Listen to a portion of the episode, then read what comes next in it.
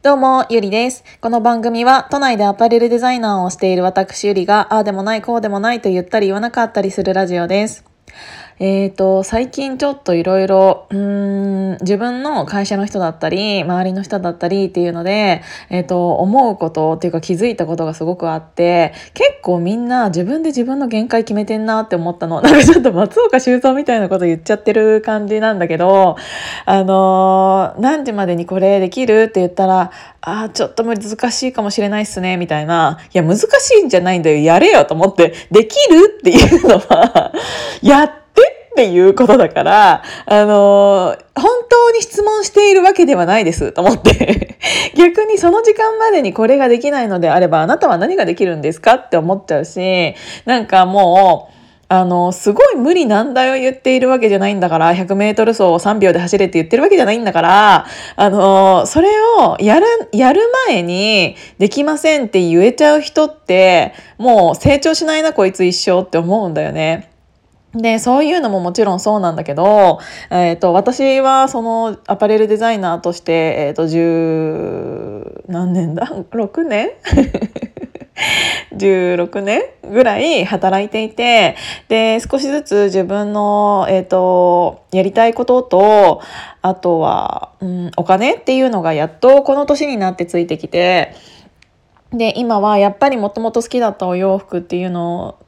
とか、そのファッションっていうことにお金を使うことが結構多いんですけど、まあ多いっていうか個数が多いんじゃなくて一品単価が高い。で、なんかそういうものを、うんと、例えばエルメスのバッグを持ってます、財布を持ってます、靴を持ってますとか、そういうのがあると、なんか、え、すごいって、なんか、え、私そんなの買えないっていう人って多いじゃないですか。確かに、高いよ。でも、え、買えないじゃなくて、こっちだって買えるか買えないかだったら買えねえよと思って。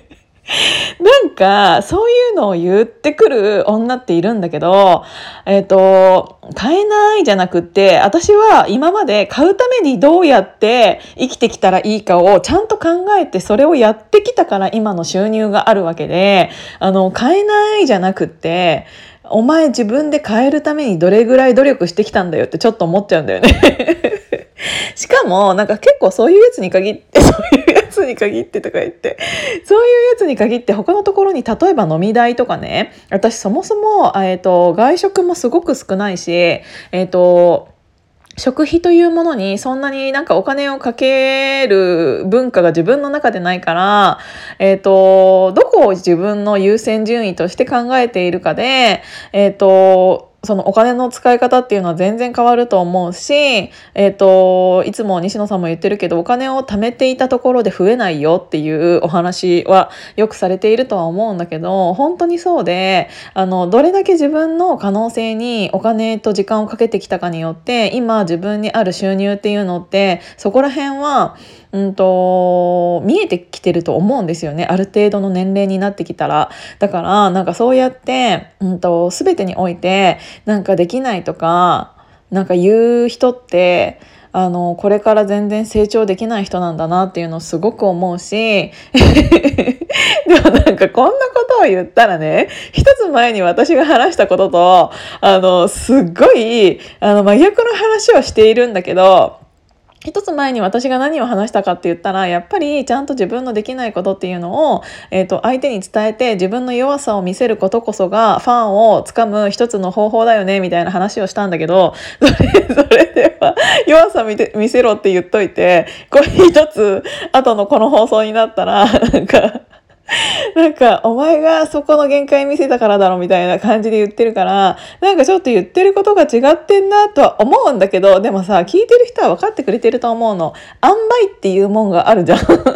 なんか甘えていいところと、あの、甘えちゃダメなところってあって、別に甘えちゃダメなところとか甘えていいところって自分の物差しで決めているものだから、別にいいんだけど、最終的に そう、でも、本当にそういうものが欲しいって思っているのであれば、それなりに今まで努力してどうにか手に入れようとすれば手に入れられてきただろうって思って、でもそれができなかったっていうことは、多分それ以上に必要なものに自分の時間とお金を投資してきたっていうことだから、それが全てですよっていう話を言いたかったわけ。そう、例えばさ、私だって今結婚してないし、彼氏もいないし、恋人もいないけど、彼氏もいないと恋人もいないが、あの、多分ほとんど一緒だと思うんですけど、